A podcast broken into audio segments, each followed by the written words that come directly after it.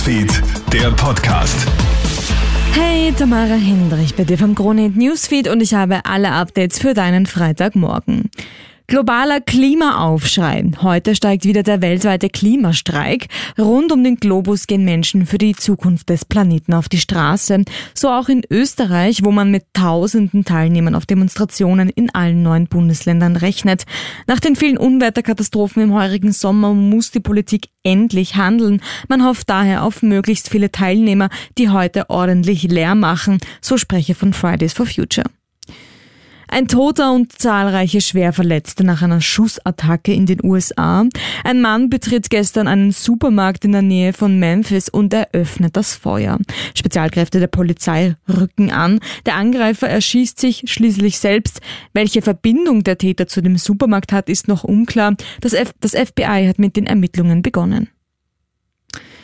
Bekifft, betrunken, ohne Führerschein, ohne Zulassung und dann auch noch mit einer Bierkiste zwischen den Beinen am Moped unterwegs. Eine völlige Wahnsinnsfahrt hat jetzt ein 32-jähriger Deutscher im Bezirk Braunau hingelegt.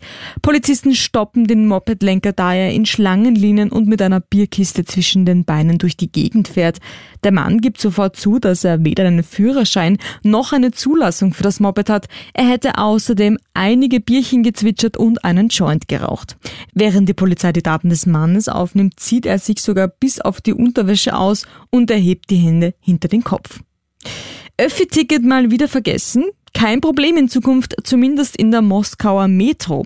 Ab Mitte Oktober soll dort das System FacePay eingeführt werden. Heißt, die Ticketschranken erkennen dein Gesicht und öffnen sich automatisch, wenn du natürlich vorher Foto- und Bankverbindung hinterlegt hast. FacePay soll übrigens auch mit Mund-Nasenschutz funktionieren. Menschenrechtsorganisationen kritisieren die Gesichtserkennung. Sie befürchten Missbrauch, Datenlecks und fehlende Zustimmung der User. Das war's vorerst von mir. Alle Updates checkst du dir wie immer im Kronehit Newsfeed oder online auf kronehit.at. Krone Newsfeed, der Podcast.